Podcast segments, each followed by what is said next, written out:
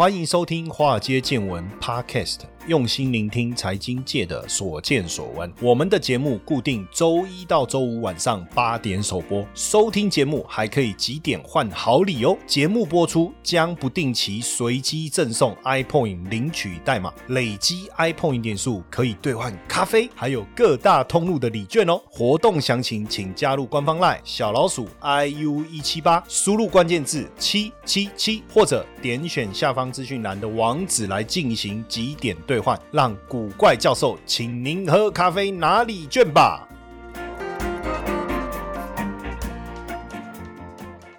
好，大家晚安，欢迎收听《华尔街见闻》Podcast。首先，心里面非常感谢，我要把我的心声来让大家知道，因为我们进入了 KKBOX 收听排行榜的百大第八十名。那其实这成绩，在我来看还有努力的空间呐，因为我以前念书的时候，从来没有超过第三名以外。不是班上哦，是全校排名，所以我要继续努力。因为这个排名八十，好像跟我儿子在学校的校排名好像差不多。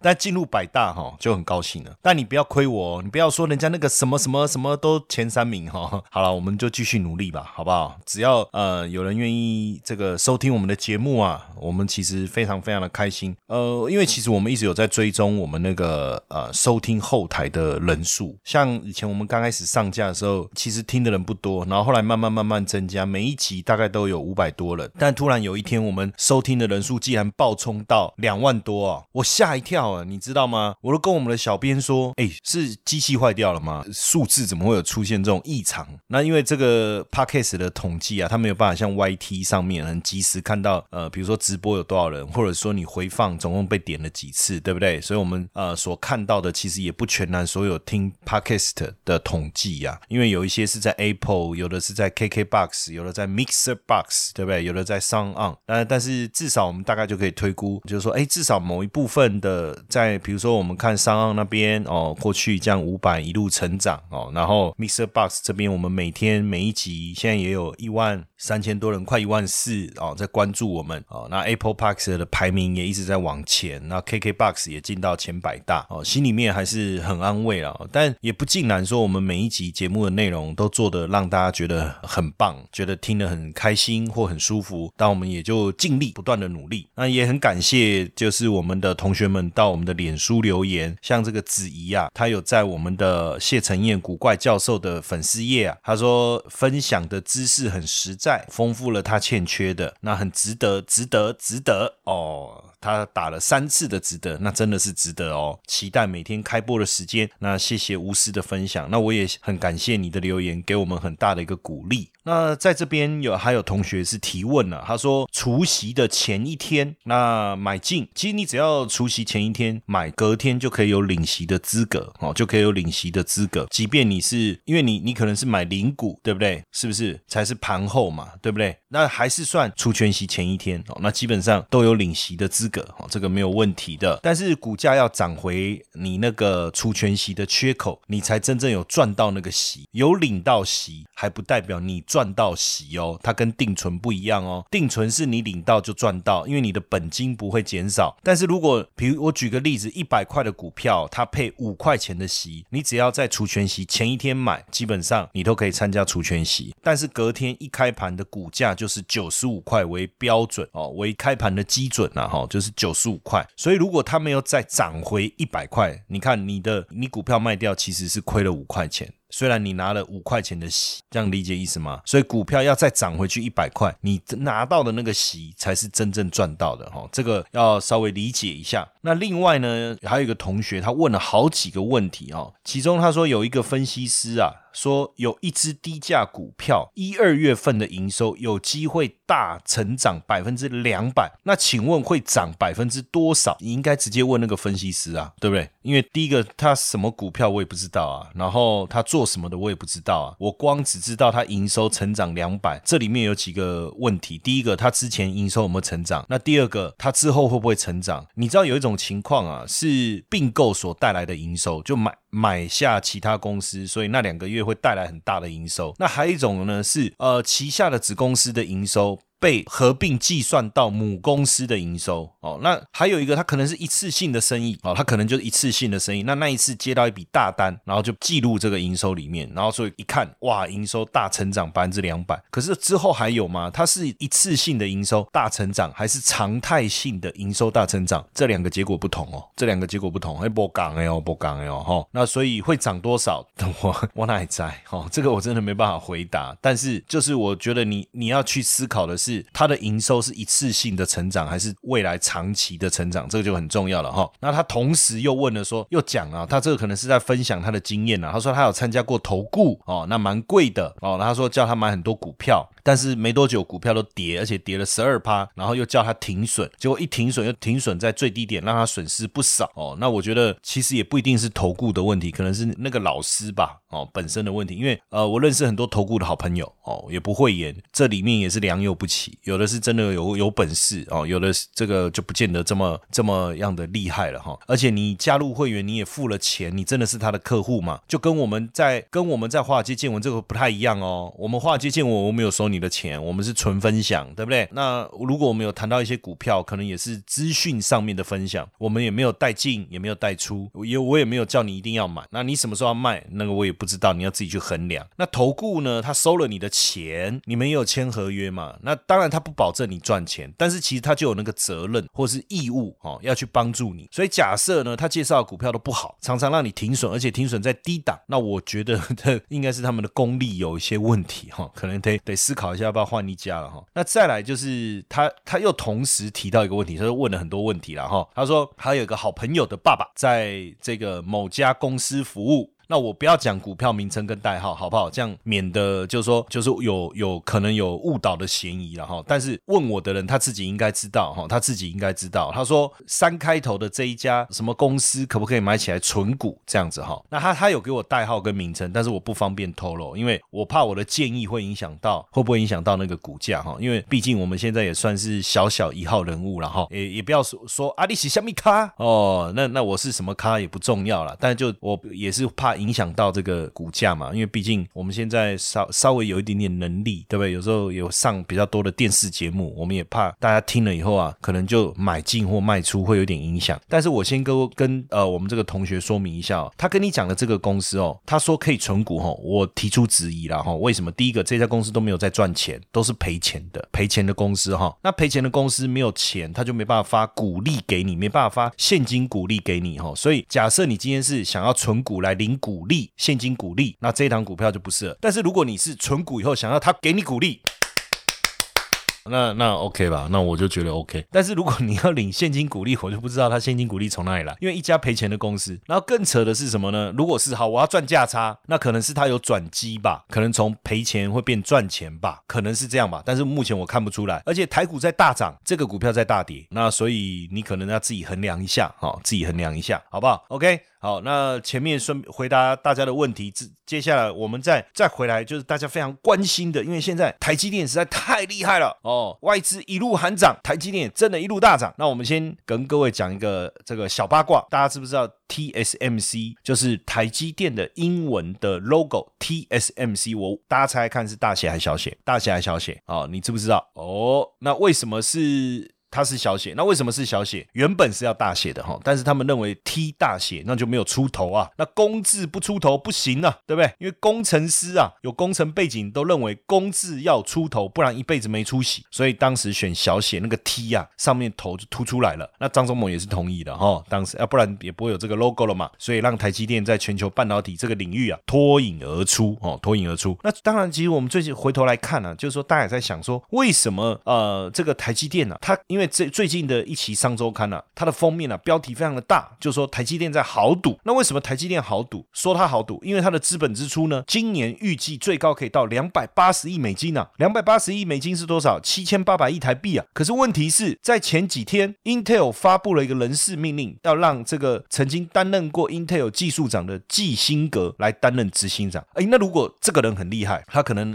呃扭转 Intel 的局势，对不对？那这样台积电两个是竞争对手，不是反而？不好吗？哎，没错哦，我跟你讲，季辛格要当执行长，这个讯息一出来，Intel 大涨十二趴，台积电 ADR 跌了三趴。可是没想到在这个时候，台积电啊，既然喊出资本支出增加两百八十亿，是怎么样？是要跟 Intel 拼了吗？还是说其实他会接到 Intel 的大单？其实我们不知道。但是这里面有一个重点是什么？二零一零年那个时候，台积电也是支出暴增，你知道它暴增多少？前一年的二点六倍。之后，台积电营收成长一倍，股价也大大涨将近。三倍哦，所以这一次如果真的呃，Intel 大家讲的就是季辛格决定要外包的话，那确实有可能让台积电营收最高成长三成。那这个季辛格呢，其实是标准的 Intel 宝宝。那根据商周里面所整理的资料啊，其实他在 Intel 啊任职了三十年，十八岁就进去了。那而且在这段时间还接受过开国元老葛洛夫跟半导体摩尔定律的摩尔这两位传奇人物亲自指导，所以其实。本来大家都认为说，哎，他十二年前未来很有机会接班成为执行长哈，但是当时的执行长叫欧德宁，他就不愿意接苹果的 iPhone 晶片，因为他觉得利润太低哦，而且 iPhone 后面的发展的前景怎么样也不知道。当然我们现在来看，就会觉得说啊，好可惜，他那时候没有接，但是当时确实不确定嘛哈，而且他大幅改组以后，当然研发团队出走啊，那这个时候这个基辛格也就离开了哈。那在这过程当中，当然 Intel 花了很多呃心力啊，不论是挖。挖角也好，切入各种不同的领域也好，但是再怎么样，就是没有办法再重新回到领领领先的地位。反而台积电呢，借由帮五百多家客户代工呢，哎，制程快速的赶上哦，让 Intel 丧失了它的领导地位哈。而且去年哦，大家记不记得他们的执行长 Swan 就说他们的七纳米 CPU 会延迟半年。所以现在如果要把 Intel 救回来怎么办？就是要外包，一定要外包。所以这个时候呢，为什么这一个基辛格会回来？接这个位置哦，他离开 Intel 以后去了哪一家？微瑞就是 VMware 这家公司，九年不但让这个公司呢营收翻倍，股价也大涨，甚至这个人力银行网站啊还说他是最受员工爱戴的执行长，而且是第一名。所以每次只要 Intel 要换执行长，就有传言说可能是他。哎，就这次真的换他，哇，那真的是王子复仇记啊！而且呢，呃，我们现在在看哈，就是 Intel 呢，它每个月呢新世代的 CPU 每个月大概要多少片？五万。片每个月要五万片，所以如果你不外包，真的有办法跟上吗？所以这一次啊，台积电资本支出里面呢，其实确实是有一部分是要帮 Intel 添购这个 EUV 啊哈这一台极紫外光曝光机的预付款了哈。当然也有人会说，哎，那未来 Intel 有没有可能中短期给台积电，然后之后呢回头再拼先进制程？但是你觉得一个离开十二年的技术长回国，能够马上追上吗？我是怀疑。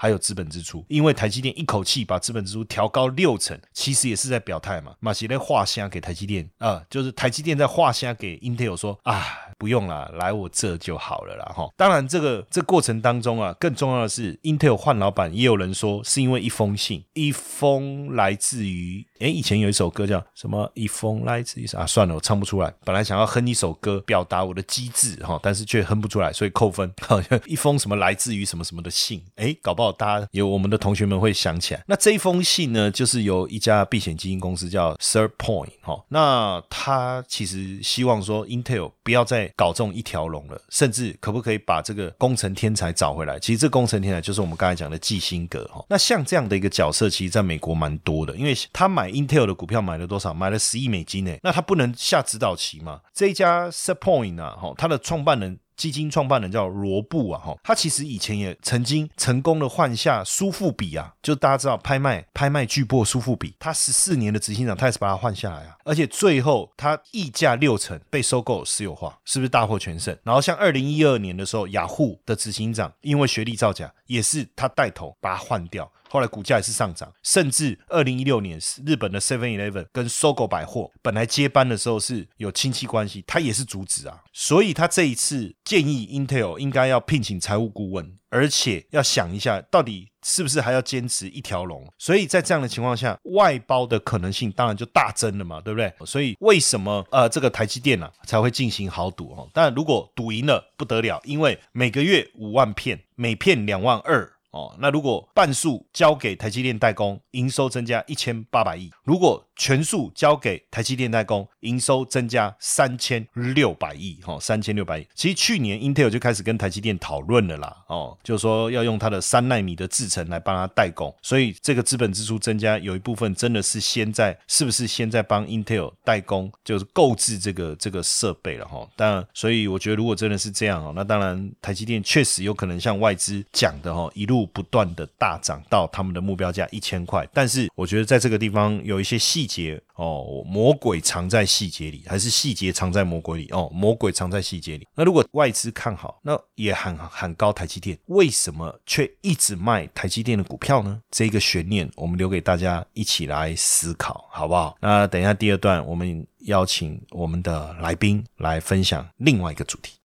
谢谢陈燕，古怪教授财经研究室试听七天活动开跑喽！每天十分钟，古怪教授小叮咛。带你快速听见金融市场的投资趋势。每个星期三十分钟，古怪教授碎碎念，带你掌握各国股汇市的投资机会。每个月各两小时的台美股实战教学，带你观看最及时的台美股投资方向。原价月付一四九九，活动期间免费试听七天，这么好康的活动，千万别错过喽！了解更多内容，请点选下方资讯栏网址。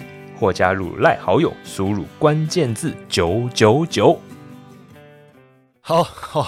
这个没想到哈，一月九号那一天呐，哇，这个一堆人到现场，我们到处在问任老师在哪里，任老师在哪里？没想到大家对二房通这个议题这么有兴趣啊！哎，你们真的大家都这么想当触桃 gay 哦？好像是这样哎。好，那没关系，我们今天先丢一个互动问题。今天这个回答问题的，在我们华尔街见闻脸书专业找到我们这一集的贴文。这一次要跟大家互动的题目是什么？就是你对二房东有兴趣吗？哈，如果有兴趣的你就留言说有，我就是想当房东，我就是想当二房东，还是你会觉得说，哎，这个当二房东没这么容易啦？想是想，但是实际上很困难。那因为呃，当天哎，任老师，今天我们的大来宾任老师哈，还来不及跟他打招呼，来跟大家打声招呼。哎，各位听众朋友们，大家好，谢博士好。那一天是不是大家抛出了一堆问题哈？有很多，因为他们很多人其实是现在目前都有房子的，那也知道这个行业之后呢，就陆续想要说，哎，到底。像因为这个行业，像目前才刚开始而已，所以他们很想要说，哎，我是不是我目前有房子，我可以委托一些业者来帮我做代管，甚至还有一些是说，哎，我其实我目前我投资股票已经不想再投资了，我想要投资房地产，但是我没有投期款那么多，我想要当房东去收取租金怎么办？类似这样的问题很多。对，但是因为呃当天其实活动的关系，也没有办法现场一一的回复大家哈。当然，因为任老师也很忙，所以我们只好隔了一段时间，好不容易今天又约到任老。老师来我们现场跟大家分享这一个主题了哈。那本来其实我在约到任老师的时候，我本来是想要再问他，因为他上次还有一个证照叫什么？呃，围老哦，对，你看这已经是一个月前哦，那时候一个月前的事情哦。我们那时候他说他考到好几张牌照，其中有一个叫围老。其实我本来想要跟他聊这个围老这个议题哈，不过那那只好下次再约任老师。我们今天看先把，因为上次还有一些问题，就是我以房东的角度。好不好？哎呀，真我本身是大房东啊，不是二房东，我是大奶，不是二奶哦。哦，我是大老婆，不是小三哦。先跟我清楚哦。那我本身是房东，其实我不太理解的是说，哦，我是房东啊，啊，找房客有那么难吗？我为什么要交给业者？交给业者不是还要简单讲，我就少赚了嘛？因为很多人我知道，就交给中介啊，帮他找房客就好了。你现在讲的找业者这件事情，是或者是说二房东这个产业又跟中介不一样哦。中介是帮他。找房客之后，房东就自己去收租金哦。但是当然我知道有很多中介其实还是在帮房东跑腿，帮忙收租金啊，哈，然后管理水电的这些问题。但是正规来讲，其实房东如果找业者，而不是中介哦，找业者，因为找中介其实只有给他第一个月的那个中介费嘛，好像是这样。那找业者不一样，每个月都要给他分论。那这样为什么房东要找业者？好，因为呢，当房东有三不好，哪三不好？管不好，管不了。等一下。当房东很好，怎么会不好？好，我先讲管不好。什么是管不好？就是说，因为很多哈，在管不好，管不好，管不了，管不到。哦，哎，先讲管不好。管不好是什么？管不好就是说，我碰过很多当房东的，他们最怕碰到的问题在于是说，跟房客之间纠纷很多，可是缺乏专业能力。比如说，像我们现在目前租赁合约最常碰到就是去 seven 买那种现成的，可是问题是那种阳春的合约问题，变成说，如果今天发生了，比如说房客欠租啦，或是房客毁损房屋啦，目前在外面买的市面上的那些租赁合约上面，并没有现况说明书，也没有强制执行的条款，然后基本上就是很阳春的部分处理的话，房东的最大困扰在于是说，完了，糟糕，碰到这问题我不会解决了，我不知道该怎么办，我不知道该怎么把房客赶走，我不晓得该怎么跟房客求偿，哦，这就是管不好。然后再就是说，如果发生到漏水问题的时候，我找不到人帮忙修，啊，就是管不好。再是管不了，什么是管不了？因为随着年龄增长，哈，房东年龄增长，人总是会老化嘛，会高龄嘛，那体力的部分时间会分配越来越少。比如说，不要说高龄化好了，我自己本身我那么忙了，我还要去管我的房客问题，说不定我家的问题还还没有管得很好的时候，我还要管房客的问题，我根本没时间管理，所以变成管不了。但是管不到，什么是管不到？万一我今天呃像谢博士，我好像哎，你的大房东是在那个物件是在高雄，对不对？那你台北有分公司嘛？好，假设这两间都是你的，你在台北有一间，你高雄有一间，你要怎么管？你管不到啊，太远了。所以这是这个三个问题最常碰到的问题点，管不好，管不了，了，管管不到到，，对。所以才要交给业者。好，那问题来了哦，其实台湾有很多我们叫地下房东。什么叫地下房东呢？他其实是房东，他也找代管业者帮他代管，他也有收房租。可是因为租出去的对象，他其实是一般民众啊，那、民众又不用开发票，对不对？他就说啊，这这里这不会不会报税哦，然后房客也不会觉得怎样啊，啊，报税干嘛？反难难道你去报税，我我可以抵免吗？也不行啊。所以大部分我们都叫地下经济，对不对？租房这是一个地下经济。那现在这个二房东这个牌照如果出来了，房东也交给二房东了，那这个已经是有专法在管的。开玩笑，那我不是浮上水面吗？那是跟打地鼠一样啊。那扶起来一个我就打一个啊，而且这意思就是要缴税啦。那我干嘛还还交给你们二房东？哎，没错，因为过去就是房东，像我们自己有租屋的经验嘛。那我我以前当房客的时候，我也是跟房东签，房东就说，哎，那这个租金含水电、含税金，或是写说不含税啊，就不含税，就是说，哎，这部分就不会报税了，那我就不能去申请补助哦，或是说啊，我不能把它列为支出的项目，不能把它变成浮上台面。呃，那基基本上房东是要规避这个房屋租赁所得税的问题嘛。可是问问题是，如果说租赁专法上上路了，你委托业者的话，像目前因为毕竟每一笔都要公开了，公开给国家知道，所以势必就会有被课税的情形。所以呢，目前只要你是在租赁专法里面，就是你委托给业者或是转租给业者的大房东们，你们现在目前现在目前政府的租税减免的措施，它是有两个的，一个是说你只要是月租。比如说你租出去，就是比如说大房东开的金额月租金额给业者，比如说谢博士是业者，我是大房东，我开给他的租金是一个月六千块的话，我免税就不用缴钱。那如果说今天我租出去的金额的部分呢是两万块钱的话，我六千块钱免税之外呢，一万四千块钱我可以扣掉百分之五十三，这五十三趴就是指你的管理费用。也就是说，你你只有大概是呃两万元减六千一万四，一万四的四十三趴左右才要被课税，所以它等于是说有减税的效果跟免税的情况都有，所以这是政府像目前为了鼓励大房东尽量不要当地下房东情况之下给你的一些优惠条件是这样子。哎，但是假设就这样，其实你刚才讲是两万块的，哎，一万四是不是租金？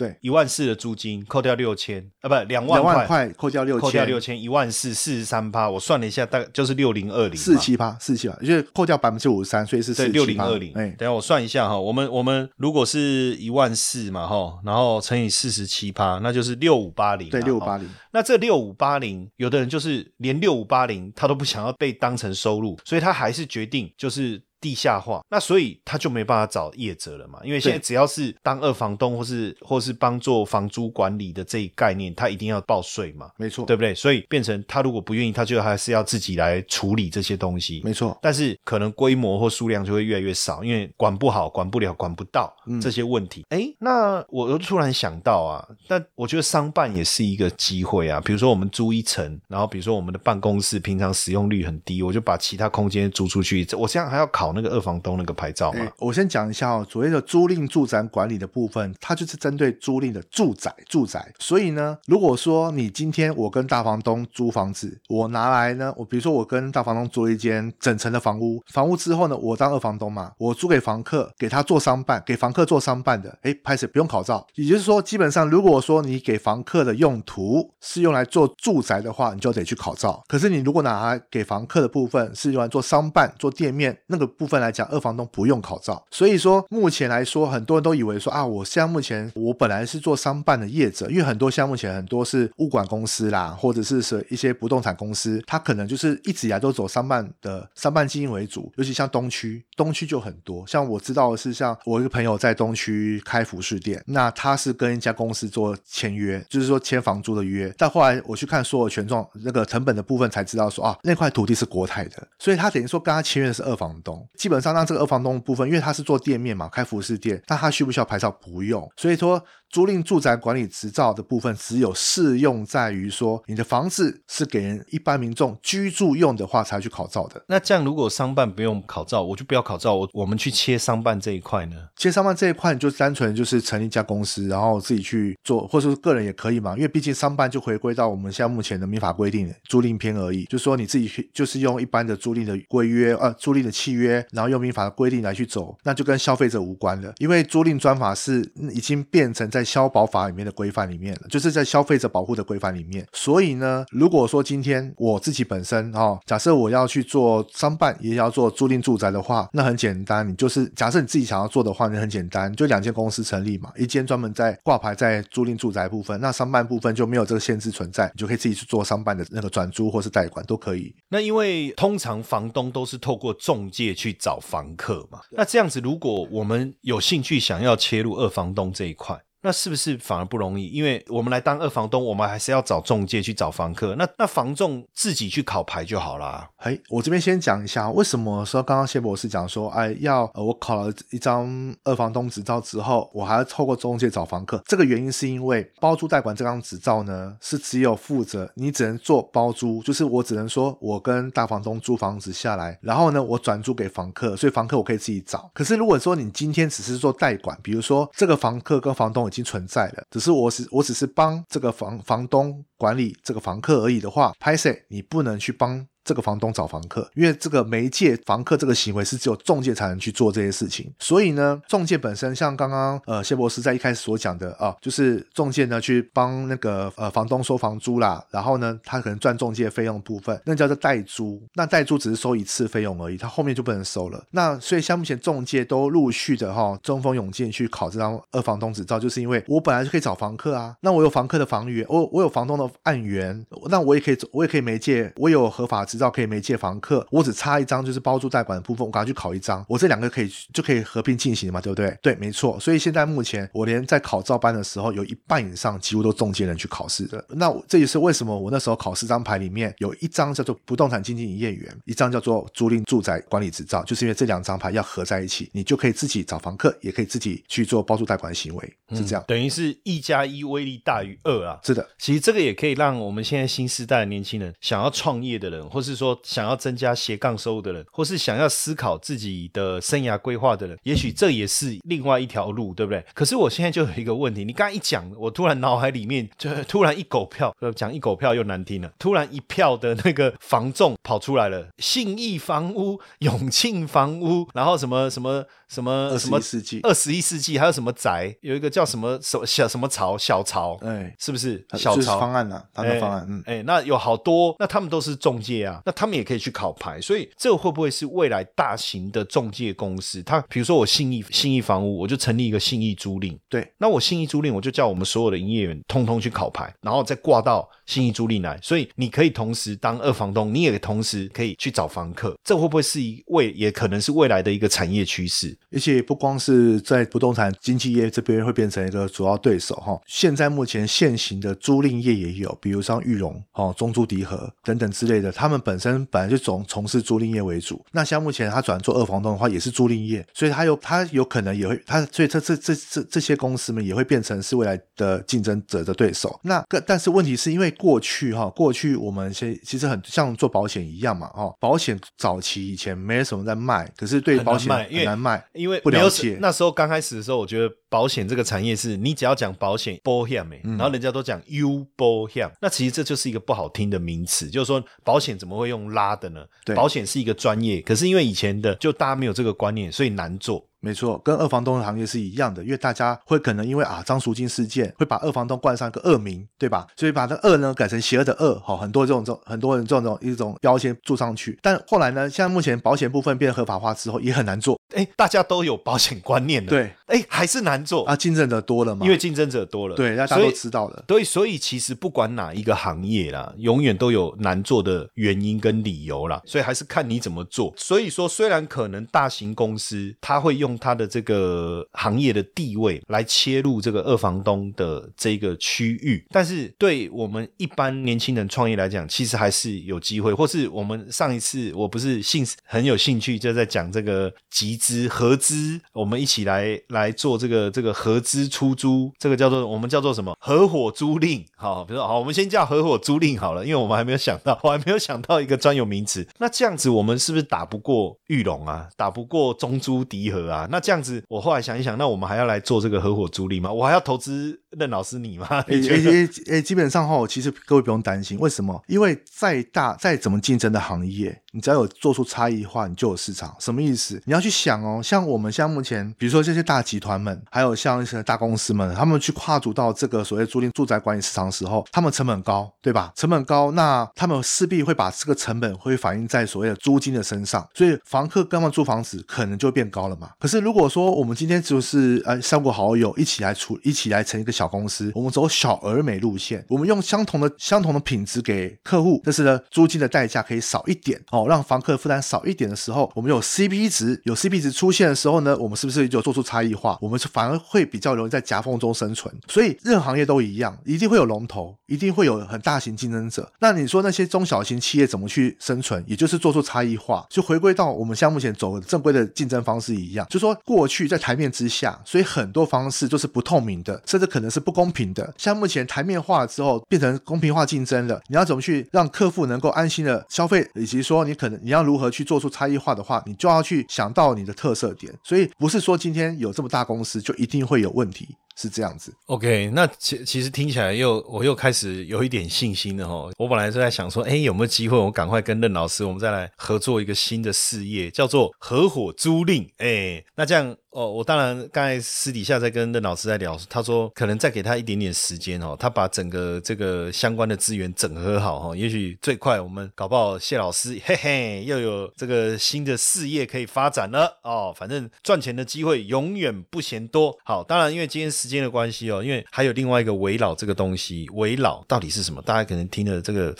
听了我讲了几次，也不知道到底是什么，没关系，我们只好下次再谈了，因为时间真的不够了，好不好？今天晚上也谢谢大家的收听，谢谢任老师，我们我我先跟他先跟他预约哈，很快我们看是不是啊二、月我们就可以再继续来跟这个任老师来聊有关于围老的议题。好，谢谢任老师。好，谢谢大家，谢谢。好外好外，华尔街见闻岛内功能已经开启喽！如果呢你也想支持华尔街见闻，欢迎到下方资讯栏点击赞助链接。